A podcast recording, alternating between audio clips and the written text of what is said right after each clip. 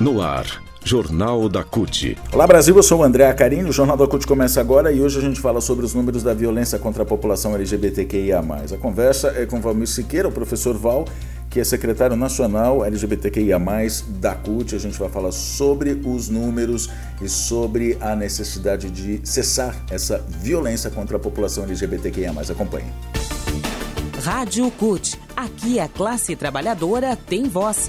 Muito bem, a gente conversa então com o secretário nacional LGBTQIA, da CUT, Valmir Siqueira, o professor Val. Val, seja bem-vindo aqui ao Jornal da CUT. A gente tem um assunto muito importante, aliás, dois, né? Aliás, dois não, é um assunto importante que se desdobra em vários aqui. A gente vai falar sobre o levantamento do Grupo Gay da Bahia, que apontou aumento da violência contra LGBTQIA, e principalmente contra pessoas trans. Tem a marcha por aí, tem o Dia da Visibilidade. Vamos conversar, Val? Vamos sim. É um prazer falar com você sempre Estou aqui à disposição. Vamos falar um pouquinho do nosso movimento. Prazer é sempre, sempre nosso. Val, é o seguinte: os dados da ONG GG, C, é, GGB, né, o Grupo Gay da Bahia, foram divulgados no último fim de semana, no dia 20, na verdade. Eles é, apontam que houve em 2023 257 casos de mortes violentas no Brasil de pessoas LGBTQIA, mais número que pode ser inclusive maior por causa da subnotificação. Tem outros 20 casos que estão sendo investigados também.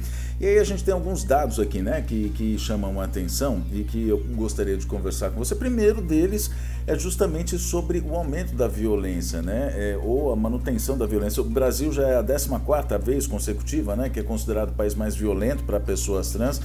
É, a gente tem aqui, teve né, um, um, um, período de quatro anos, na verdade, de recrudescimento do fascismo, do conservadorismo, que ajudaram a, a, a vamos dizer, a, a, manter esses níveis de violência. Né? Como é que você vê os novos tempos, Val? Apesar desses números, ah, você vê de forma, vê, vê com esperança a diminuição da violência. Como é que a gente pode avaliar esse número, Val? Esperança sempre a gente tem, né?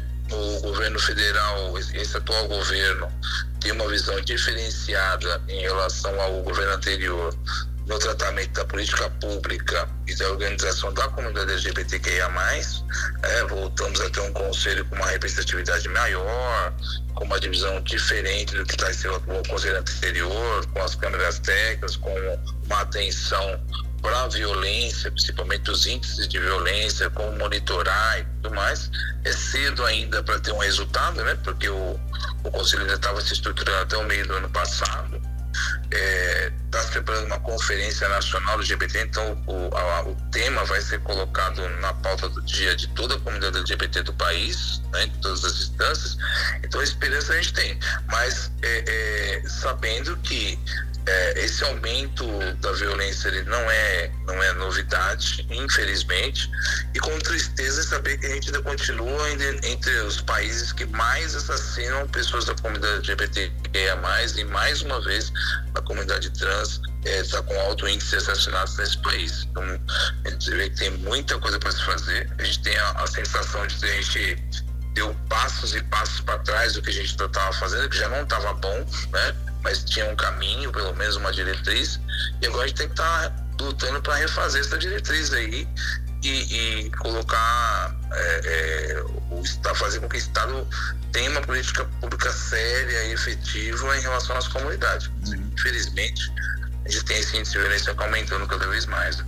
Muito bem. A gente, como LGBTQIA, né, Val, assim, me permita fazer até um comentário de jornalista aqui. Eu sei que às vezes é, a gente não deve, mas enfim, né, eu como lugar de fala também, a gente pode dizer que assim, durante os, os últimos, principalmente no começo da década, né, nos, nos, nos primeiros anos, os governos progressistas que batalharam tanto para lutar, para combater preconceitos, discriminações, inclusive a nossa população LGBTQIA, foi um trabalho tão difícil, né? foi tão árduo e mesmo assim ainda continuou para chegar em em pouco tempo, em, em, em, questão de meses, né, quando cresceu esse fascismo que culminou na eleição de, de Jair Bolsonaro, inclusive, ser tudo destruído tão rapidamente, isso mostra que o preconceito é algo que a gente precisa combater todo santo dia, diuturnamente, toda hora e não pode baixar a guarda nunca, não é, Val? É verdade. Não dá para não dá para pensar em se distrair com, com os, esses ataques que são diários, né? Ainda recentemente na conferência do CONAI que vai ter no próximo final de semana já tem ataques de algumas comissões e frentes parlamentares querendo é, excluir uh, representações LGBT da conferência de educação. Então você já, já vê qual é quem é que tem ideologia, né? De uhum. gênero, seja lá o que eles inventaram de nomenclatura, mas quem é que está querendo impor uma ideologia nesse país, né? Uhum. Deixando, querendo calar a boca de quem é da comunidade, quem sofre uma violência. Como que você tem um país o Brasil, entre os países, principais países em assassinato de pessoas da comunidade LGBT e achar que não deve ser tratado isso, por exemplo, na educação, tratar disso numa política pública. Uhum. É como se nossa, nossa cultura, a cultura brasileira, ou, ou mesmo a preocupação com a saúde, com a educação da sociedade brasileira, fosse colocado, é, é, fosse marginalizado, né? Já, a comunidade é marginalizada e eles querem institucionalizar a marginalização. Quer dizer, é uma coisa maluca, né? Né? A gente vê é, parlamentares achando que a comunidade LGBT tem que ser excluída da sociedade e simplesmente deixar morrer. Né? Isso é um absurdo. Né? Qualquer, independente da orientação sexual e do gênero, a gente é, tem que primar pela vida das pessoas. Né? Uhum. Então, você vê pessoas que dizem defender a vida, mas é, que aqui o, o Estado fecha os olhos para as mortes que acontecem num país como esse. Né? É uma vergonha.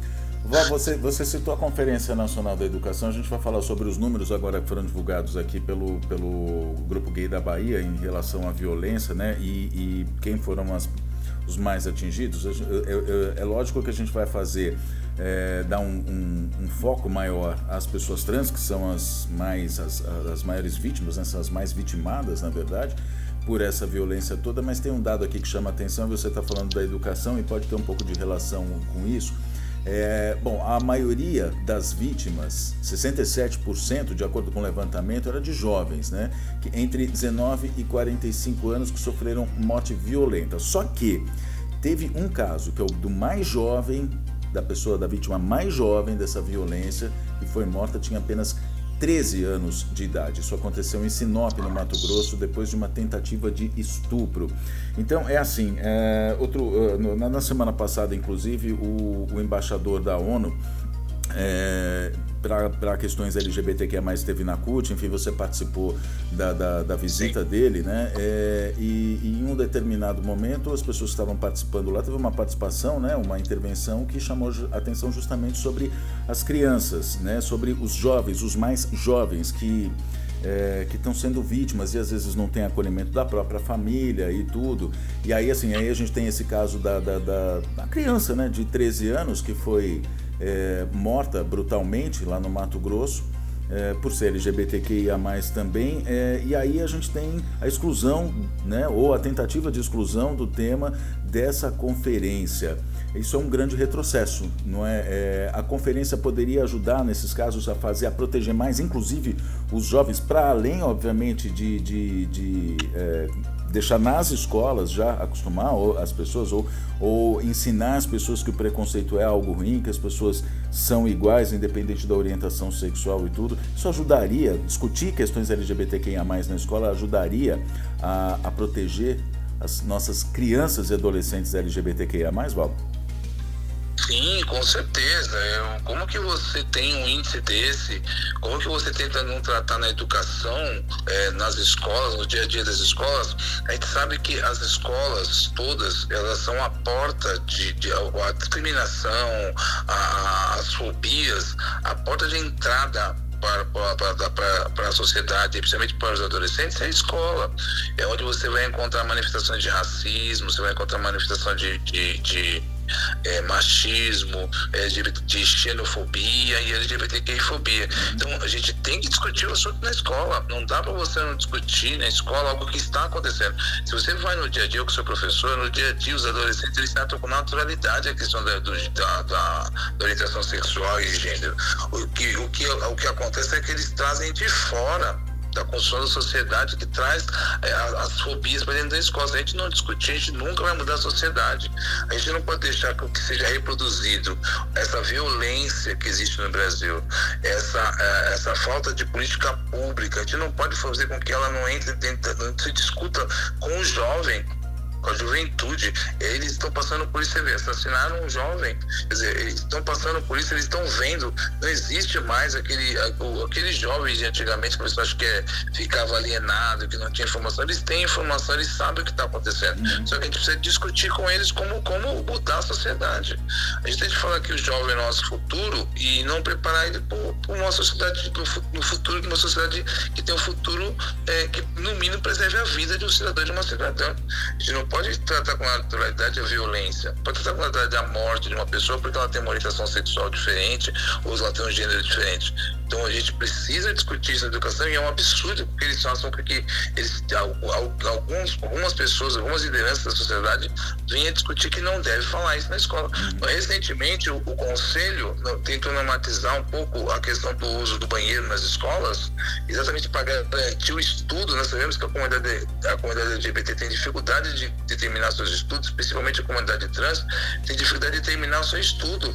Como é que a gente não garante a educação? Está na Constituição, tem que garantir a educação do nosso adolescente, da nossa criança, independente de qualquer outra coisa.